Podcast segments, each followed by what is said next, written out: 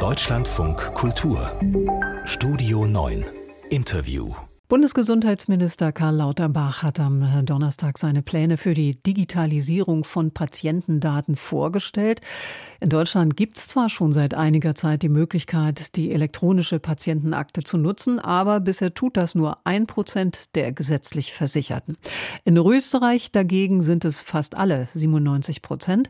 Und dort ist die Regelung bisher so, wer die elektronische Gesundheitsakte ELGA nicht weiß, nicht möchte, der muss aktiv aussteigen. So soll es bei uns auch werden und deshalb wollen wir über Erfahrungen in Österreich sprechen und gucken, ob sich die auf Deutschland übertragen lassen. Und wir tun das mit Stefan Sauermann. Er ist Vizedirektor am Technikum in Wien und hat die elektronische Gesundheitsakte ELGA, so heißt sie dort, von Anfang an begleitet. Schönen guten Morgen. Guten Morgen. Wie kommt es, dass äh, in Österreich 97 Prozent der Versicherten die elektronische Gesundheitsakte nutzen? Also per Gesetz war der Beschluss, wir machen eine sogenannte Opt-out-Regelung. Das bedeutet, ich bin automatisch in dieser Gesundheitsakte und wenn ich das dann nicht will, dann steige ich aus. Das haben in Österreich nur relativ wenige gemacht. Sie haben 97 Prozent erwähnt, es sind weniger als 300.000 Personen die hier adoptiert haben. Mhm. Faulheit oder einfach keine Angst, äh, dass die Daten äh, da nicht sicher sein könnten? Also wir bemerken jetzt keine, also keine große Angst, dass die Daten nicht sicher sind, weil wir auch keine Beobachtungen haben, dass Daten jetzt irgendwie missbraucht werden aus der Gesundheitsakte. Das System ist am letzten Stand der Technik und also sicher. Und äh, daher, also wir sehen keine, keine Datenverluste. Es ist natürlich wichtig, dass man den Datenschutz beachtet und hier auch entsprechend Aufmerksamkeit äh, hat. Mhm. Ist der Datenschutz in Österreich besser als bei uns, dass Sie da so sicher sein können und da so standfest sagen, die Daten sind sicher, neuester Stand der Technik?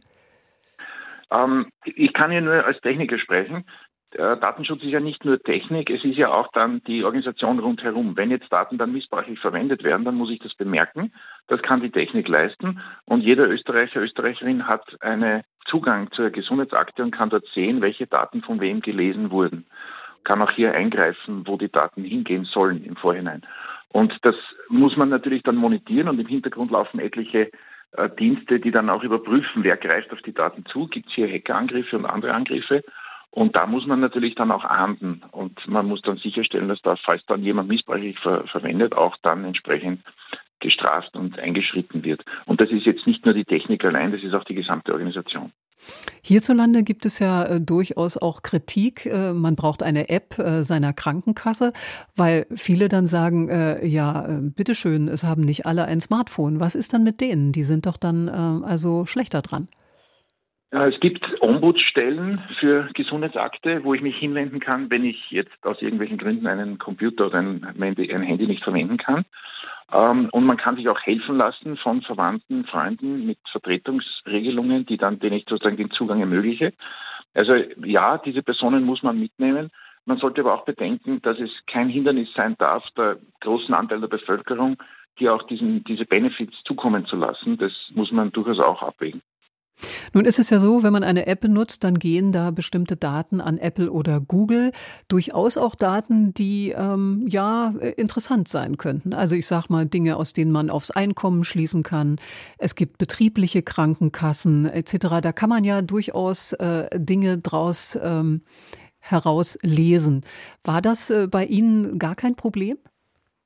Die Gesundheitsakte ist von Google und Apple und all diesen äh, externen Nutzern äh, vollständig abgekoppelt. Äh, die, die Nutzung der Daten in ELGA ist gesetzlich strengstens geregelt und in dem Fall in Österreich ausschließlich für die Patienten und Patientinnenbehandlung vorgesehen. Es ist nicht vorgesehen, hier Daten äh, ungespitzt äh, in die Wirtschaft hinauszulassen. Das passiert auch nicht. Also das ist natürlich ganz wichtig. Wie muss man sich das eigentlich praktisch vorstellen? Denn uns ist ja auch gesagt worden vom Bundesgesundheitsminister, dass Patienten, Patientinnen wählen können, welche Informationen sie wem offenlegen. Das heißt also, ich sage, der Orthopäde darf die gynäkologischen Daten nicht sehen oder wie funktioniert das in der Praxis? Es gibt ein ELGA-Portal, wo jeder, jede äh, ELGA-Nutzerin sich einloggen kann und dann eine Übersicht hat, welche Daten liegen über mich vor, Medikation, Befunde, Impfpass und dann eben auch sieht, wer hat hier Daten eingetragen und wer hat Daten gelesen. Und ich kann zum Beispiel auch, wenn ich jetzt Arzt, Ärztin wechsle und ein gewisser Arzt mir überhaupt nicht mehr gefällt, dann kann ich diesen Arzt aus meinen Elga-Daten ausschließen und auch einige andere ähnliche Regelungen. Gibt es denn inzwischen eine Nutzenanalyse, ob sich die Erwartungen ähm, erfüllt haben, also weniger Doppeluntersuchungen, schnellere Möglichkeit zum Handeln, ähm, wenn Vorerkrankungen eben sofort erkannt werden?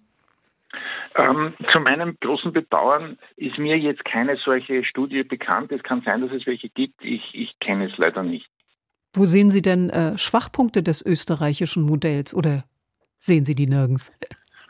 Also ich glaube, das österreichische Modell ist technisch und logistisch wirklich Weltspitze ähm, und ist auch erweiterbar. Und wir haben gesehen, dass wir in Österreich die Pandemie-Reaktion sehr rasch äh, auf kontaktlose Medikamentenversorgung umstellen konnten. Also telefonischer Anruf in der Arztpraxis, Datenübermittlung an die Apotheke äh, und Patient geht in die Apotheke und holt sich dort das Medikament ab.